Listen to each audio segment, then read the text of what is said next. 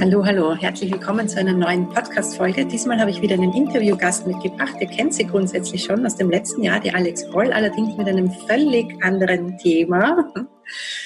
Äh, Alex, du bist ja Heilpraktikerin und dich kennt man aus dem letzten Interview, äh, letzten Frühling, glaube ich. Es ist, glaube ich, sogar fast ziemlich genau ein Jahr her mit Natürlich bist du schön.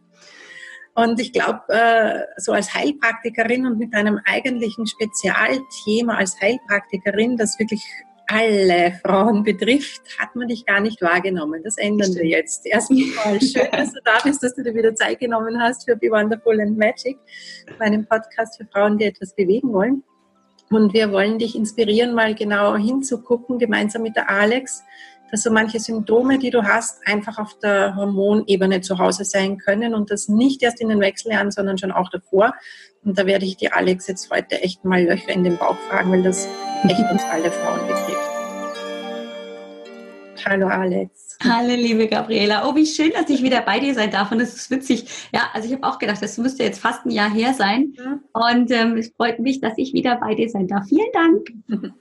Super gerne. Du machst ja auch was total Cooles, was uns wirklich alle betrifft. Dein Spezialgebiet als Heilpraktikerin ist äh, Hormone. Mhm. Jetzt genau. mal meine Frage. Wie bist du denn so quasi von, äh, natürlich bist du schön auf die Hormonschiene gekommen. Ich habe es auch eine Zeit lang nicht so ganz geschnallt, obwohl ich dich ja ganz gut mitverfolge. Und unsere Hörerinnen äh, haben das vielleicht überhaupt noch gar nicht gerafft. Also wie, wie ist dir denn das passiert? Sozusagen? Also es hat tatsächlich äh, mehr miteinander zu tun, als man äh, zuerst vermuten mag. Ähm, und zwar hat es damit zu tun, dass ich selber eben mit dem Thema wieder konfrontiert war. Ich glaube schon, bevor wir überhaupt letztes Jahr miteinander gesprochen haben, hatte ich selber, ich glaube, es ist jetzt wirklich zwei Jahre her oder so, ich hatte ja. so ein absolutes Tief. Also im Sinne von, ich war mental irgendwie total am Boden, aber ich war auch körperlich irgendwie total erschöpft und habe mir das überhaupt nicht erklären können, weil nichts anders war als davor. Also mhm. davor war ich äh, fit und habe mich gesund ernährt, habe ja gerne und viel Sport gemacht und es war nichts anderes. Also ich habe nichts anderes gemacht und konnte mir das nicht erklären. Mhm. Und ähm, habe dann also irgendwann völlig entnervt mir irgendwie überlegt, ah, ja, also im Kopf könnte es natürlich auch liegen, ne? mentale Blockaden, keine Ahnung, aber vielleicht ist da auch irgendwie körperlich irgendwas nicht in Ordnung. Warum auch immer ich auf die Idee gekommen bin, habe ich wieder in meinen ähm, alten Büchern aus meiner Studien- und äh, Heilpraktiker-Ausbildungszeit hergeholt und habe so ein bisschen einfach nach Symptomen geguckt. Ne? Mhm. Klassisch hier vielleicht auch mal ein bisschen gegoogelt, hatte schon so ein paar Dinge im Kopf und habe dann mal genauer reingelesen und bin da bei der Nebennierenerschöpfung gelandet und dachte, ja. ah, was ist das denn? Ah, also ich hatte es noch ganz, ganz weit hinten im Hirn, im Kopf und dachte, oh, ja, also ich sollte das mal tiefer äh, und näher wieder äh, erörtern, das Ganze. Und bin dann da echt festgehangen und dachte, upsie, das könnte tatsächlich sein, dass ich so eine sogenannte Nebennierenerschöpfung, also aufgrund Was? von genau. klassischem Stress, äh, eine äh, Nebennierenerschöpfung habe. Das ist tatsächlich äh, also nichts super lebensbedrohliches, klingt immer so. Es ja. ist tatsächlich so, dass die Nebenniere ja unser Organ ist, das das Stresshormon Cortisol ausschüttet. Ja. Und das macht es ziemlich gut. Das muss es auch tun, das Organ, die Nebenniere, genauer gesagt die Nebennierenrinde, damit wir gut auf Stress reagieren können. Mhm. Dieses Hormon ist ganz wichtig.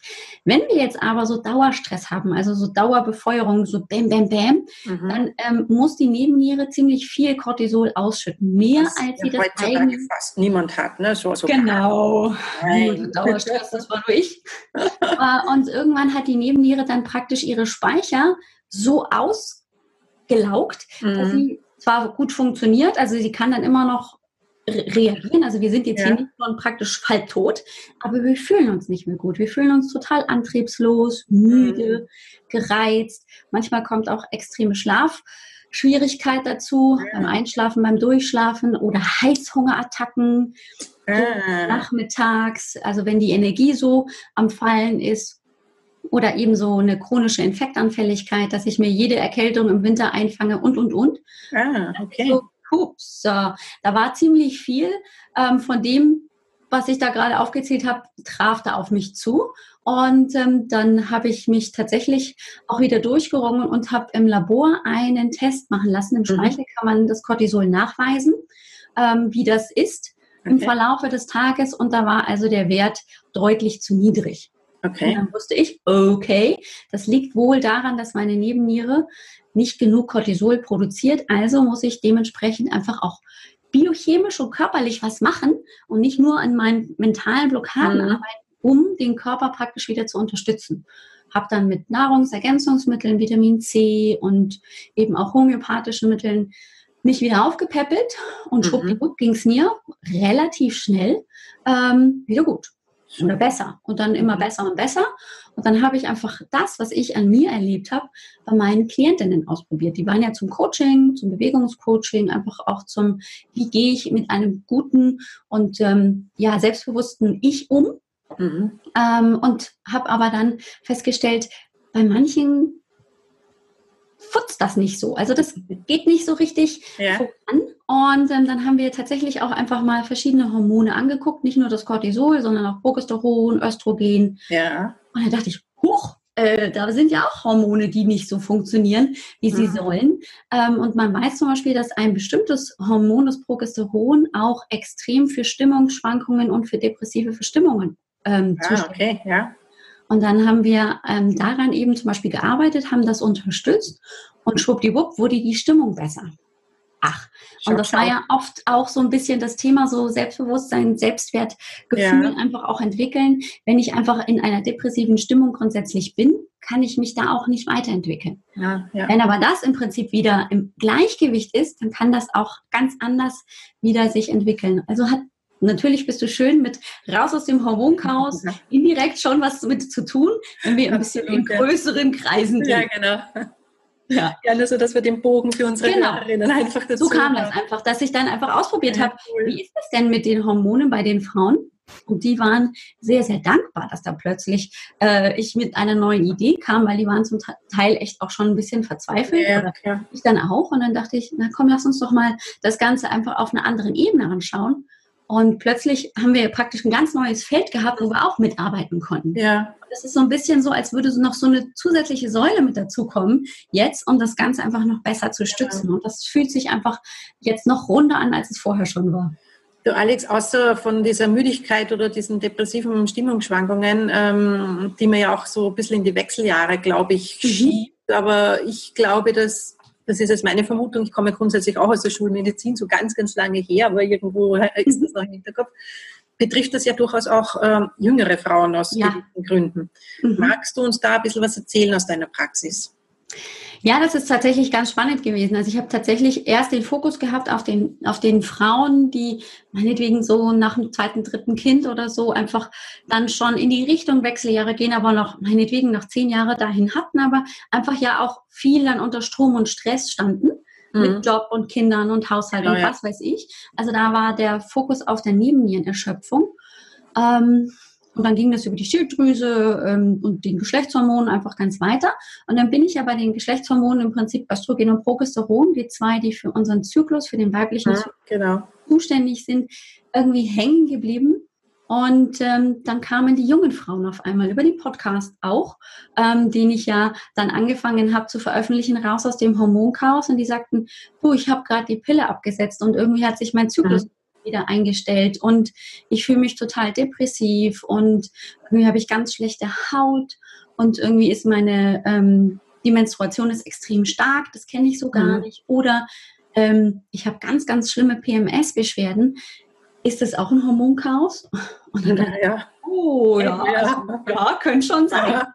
Ähm, und also da hat es dann plötzlich für mich, ohne dass ich wirklich ähm, das von Anfang an auf dem Schirm hatte, ein ganz neues Feld aufgetan, weil ich dann eben angefangen habe, mich auch mit dem Thema Pille und Absetzen der Pille auseinanderzusetzen mhm. festgestellt habe, wow, da ist ganz schön was in manchen Frauenkörpern durcheinander geraten ja. durch diese eben chemischen Arzneistoffe, die ganz lange dafür gesorgt haben, dass ähm, hier Hypophyse, also das Steuerungselement ja. im Kopf, ähm, gar nicht mehr richtig die Hormone produziert, die eigentlich wichtig sind im Eierstock für einen weiblichen Zyklus. Ja. Ja, und so bin ich dann eben auch bei den Frauen gelandet, die dann nach dem Absetzen der Pille einfach auch ganz viele hormonelle Schwierigkeiten haben. Mhm. Alex, wie gehst du dann vor? Jetzt kommen die Frauen zu dir, sie stellen fest, sie haben in irgendeiner Form ein Hormonchaos oder haben über dich gehört und, und gelesen, ah, okay, also sowohl nach der Pille als auch so in der, in der Wechseljahrsgeschichte, das mit der Müdigkeit und der Depression, ah, das ist vielleicht doch nicht irgendwie mein blödes Hirn, sondern da könnte mhm. nicht in Ordnung sein. Was machst du dann mit den lieben Frauen? Also zuallererst ist es immer, finde ich, ganz wichtig, dass die Frauen erstmal so eine überhaupt eine Idee kriegen, was könnten alles für Symptome zum Themenkreis hormonelle Dysbalance gehören. Und ich habe einen ähm, Fragebogen im Prinzip zusammengestellt. Das sind so sieben Teile, die jeweils auf bestimmte hormonelle Bereiche abzielen und habe einfach mal alle Symptome, die so sein können, aufgezählt. Mhm. Und je nachdem, wie viel, also das kann man sich dann bei mir runterladen, cool. je nachdem, wie viele von diesen Fragen eben zutreffen, kriegen die schon mal eine Idee, oh, das könnte in die Richtung gehen Aha. oder in die oder in die. Und ja. plötzlich kriegen sie auch ein Bild davon, wie groß einfach das Feld sein kann. Dass es eben nicht nur, oh, ich habe nur ein Problem mit dem Hormon, sondern, oh, ich habe ja auch da ein Problem mit den Symptomen, die sind fast so ähnlich, die kenne ich auch. Oder ich habe auch noch hier Probleme, weil die Symptome kenne ich auch. Also mhm. Also die kriegen plötzlich so eine Idee, sie bilden sich es nicht ein. Das kriegen die nämlich häufig genug vom Hausarzt erzählt. Ja. Dann kommen die nämlich und sagen, äh, mein Hausarzt hat, Hausarzt hat gesagt, meine Schilddrüsenwerte sind tipptopp in Ordnung. Ähm, ich kann also gar nichts mit der Schilddrüse haben. Offensichtlich ist es aber so, dass sie wirklich zum Beispiel Symptome einer Schilddrüsenunterfunktion hat. Mhm. So. Und dann fühlt die sich natürlich, also so, als hätte sie einen an der Klatsche, weil ja, äh, der Arzt hat gesagt, ich habe nichts, aber die Symptome hat sie schon. Ja. Darüber reden wir eben zum Beispiel in der kostenlosen Hormonsprechstunde, die ich immer anbiete, einfach um überhaupt mal so eine Idee davon zu kriegen, weil dieses Thema ist ja so komplex, mhm. dass man als Frau gar nicht genau weiß, ist es jetzt ein Hormonproblem und was kann ich dann tun? Muss da jetzt was getan werden und wie kann ich da überhaupt rangehen? So, und das sind so die ersten Elemente. Ähm, und häufig genug ist es so, dass die Frau dann eben sagt, das klingt super spannend, was du sagst. Ähm, ich möchte gerne mit dir ähm, einen Hormontest machen und auch dann daraus eben eine Therapieempfehlung haben. Ja, super. Weil es nämlich darum geht, natürlich auch mit genauen Werten im Prinzip dann eine Therapieempfehlung entwickeln zu können, damit wir auch sehen, geht es in die richtige Richtung. Genau. All das, was du tust, dann in dem Fall an biochemischen, naturherkundlichen Dingen, helfen die denn auch wirklich? Beginnt der Körper sich also praktisch wieder selber zu regenerieren? Mhm. Zusätzlich zu dem, dass die Frau natürlich auch ähm, von mir die Coaching-Begleitung bekommt, einfach auch mal wieder den Körper anders wahrzunehmen. Weil die meisten Frauen sind natürlich eben heutzutage so unter Strom und Stress, dass die gar nicht mhm. mehr mitbekommen, ähm, was ist denn eigentlich ein richtiger weiblicher Rhythmus und Zyklus? Wie fühlt sich das an? Was ist überhaupt normal im Zyklus? Und muss ich die ganze Zeit während meines Zykluses äh, hier 150 Prozent geben? Mhm. Oder ist es normal, dass ich einfach zu Beginn meiner Menstruationsblutung oder kurz davor einfach mal so ein bisschen mich zurückziehen mhm. kann? Einfach weil der Körper sich auf was Neues vorbereitet, weil er loslässt. Also auch solche Sachen gehören ja. eben mit ins Coaching dazu, den Körper einfach neu und besser kennenzulernen und dann aber im Endeffekt natürlich in das Gleichgewicht zurückzukommen, dass ich wieder nicht nur funktioniere, sondern aktiv am Leben teilnehme und mhm. das dann auch selber gestalte. Ja, das ist ja schon ein Riesenunterschied. Ne? Ja, unglaublich. Was für eine Lebensqualität da auch wieder Ja, eben, eben, ja. eben, eben. Genau. Alex, jetzt ist es natürlich so, du wohnst im hohen Norden Deutschlands, mhm. also noch nördlicher geht, glaube ich, fast nicht. Ja, du kannst noch 100 Kilometer ein bisschen nördlicher fahren, dann bist du in Dänemark. Ja, genau, also ganz, ganz weit oben. Äh, es ist aber natürlich überall auf der Welt so, dass Frauen dieses Problem haben. Kannst mhm. du über die Ferne auch was tun? Gibt es da Möglichkeiten oder mhm. muss man echt zu dir fahren? Wie funktioniert denn das bei dir? Also es geht beides. Natürlich ist es schön, wenn die Frauen zu mir kommen, aber da hast du ganz recht. Also da sind die Distanzen so größer jenseits äh, 100 Kilometer, das ist dann einfach nicht mehr machbar. Ja. Weil ähm, ja eine Therapie, eine Behandlung, eine Unterstützung von mir ja auch nicht mal so ein einmal äh, Event ist, sondern das ist ja auch häufig über mehrere Monate dann einfach nötig, ja. weil die Hormone sich nicht so schnell wieder ins Gleichgewicht zurückbringen lassen. Die sind ein bisschen, bisschen konsistent in dem, dass sie gerne im Ungleichgewicht bleiben, einfach weil der Körper lange braucht, um ja. sich zu regenerieren. Klar. Also ähm, ist es so, dass ich Hormoncoaching auch ähm, über die Distanz anbiete. Dann sind es eben Coaching-Einheiten und Empfehlungen, die ich ausspreche. Wir untersuchen tatsächlich auch über ein Labor den Speichel. Das geht ohne Probleme, weil ja der Speichel super gut zu Hause auch zu entnehmen ist und jede äh, kann tatsächlich auch dann von zu Hause dieses Päckchen ins Labor schicken, die Ergebnisse kommen zu mir und anhand der Ergebnisse entwickeln wir dann gemeinsam eben ein Konzept, das für jede einzelne Klientin eben zu 100 Prozent passt. Oft genug ist es eben so, dass es nicht die Naturheilkunde alleine ist, die dann die Lösung bringt, sondern dass es eben wieder die Kombi ist aus Coaching mhm und aus Naturheilkunde. Naturheilkunde ist, ich unterstütze praktisch so ein bisschen wie in der Schulmedizin mit medizinischen Mitteln das Ganze.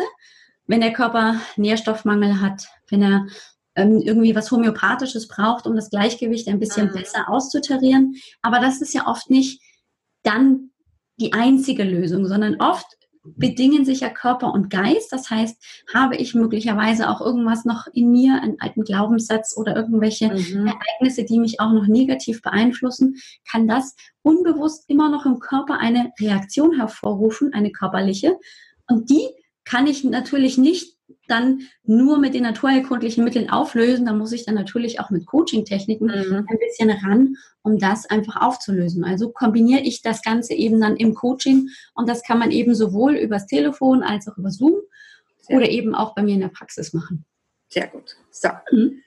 Verrat uns, wo finden wir dich? Ich schreibe es dann natürlich auch in die Shownotes drunter, das ist eh ganz klar. Wo und wie finden wir dich, wenn wir glauben, dass wir Hormonprobleme haben und das mit dir ganz gerne rausfinden möchten. Am besten auf www.alexbroll.com. Ja. Da ist auch gleich auf der Startseite eben dieser schon genannte Fragebogen, mhm. den man sich auch so ohne weiteres runterladen kann. Wenn man Super. dann auch schon mal so eine Idee haben mag, in welche Richtung geht's, dann kann man sich auch die Auswertung zuschicken lassen. Dann hat man schon mal so eine Idee. Es geht in den Östrogenmangel, in den Progesteronmangel, mhm. in die Nebennierenerschöpfung, was auch immer. Ähm, und wer dann neugierig und einfach mehr wissen will, der kann sich dann eben ohne Probleme die kostenlose Hormonsprechstunde buchen. Halbe Stunde mit mir eins zu eins. Super. Ohne irgendwas. Einfach um mal darüber zu reden, okay, ich habe die und die und die Symptome. Was glaubst du denn? Was ist denn das das Problem dahinter? Mhm. Welche Hormone sind das? Und was kann ich dann tun? Dann überlegen wir gemeinsam so ein bisschen, was sie schon gemacht hat, was sie noch tun kann.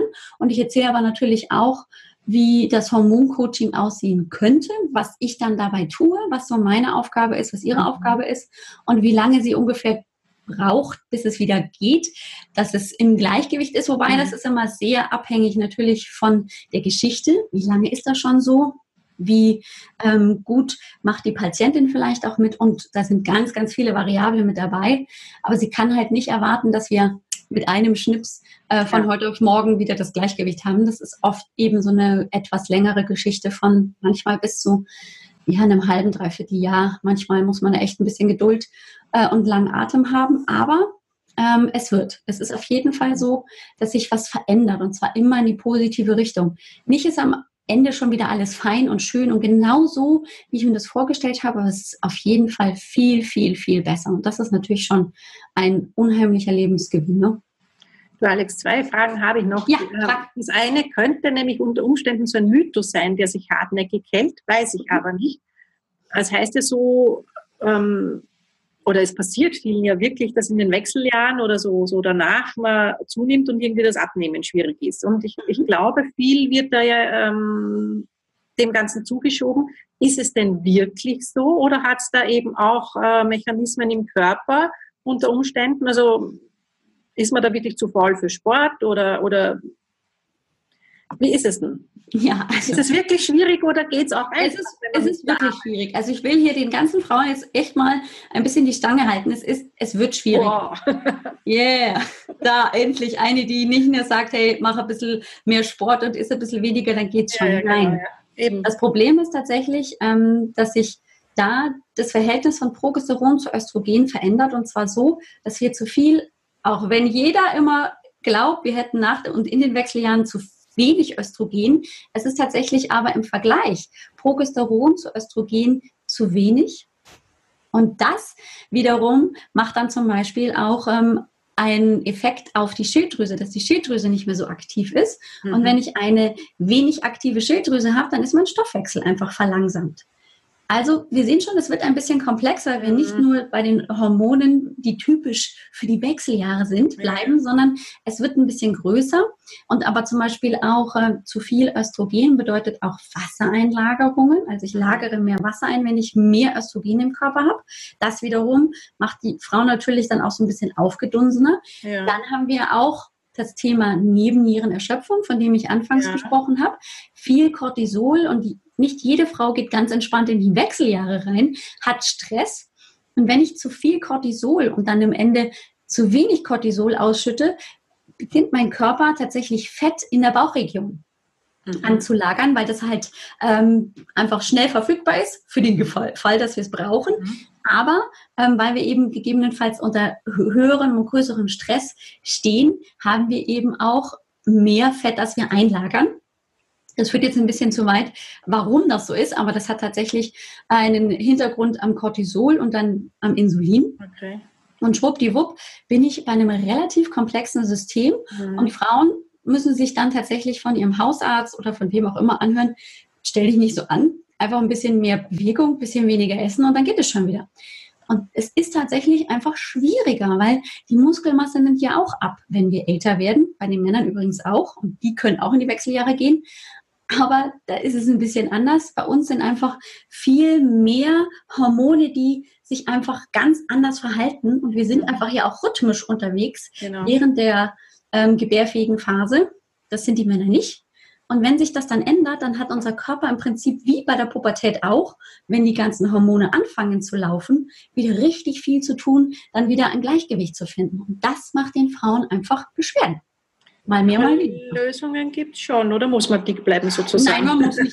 Nein, nein also erstmal. Ähm, ja, das beschäftigt viele. Ja, nein, man muss nicht dick bleiben.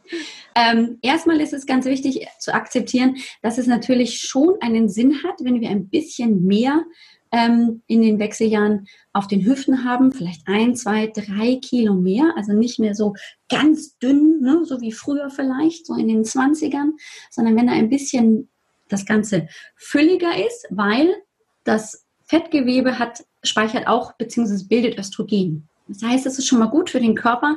Dann für den Fall, dass ja dann irgendwann tatsächlich weniger Östrogen im Körper ist, ähm, dass ich dann noch im Fettgewebe einfach ein bisschen zur Verfügung habe. Und zum anderen ähm, gibt es natürlich dann auch die Ansätze, eben den Stress zu reduzieren und dann einfach zu gucken, ist es eine Östrogendominanz? Also gibt es zu viel Östrogen im Vergleich zum Progesteron und kann ich das dann wieder ausgleichen, dass das passt? Mhm. Weil wenn ich dann nämlich zu, wieder genügend Progesteron habe, dann kurbelt das auch wieder die Schilddrüse an.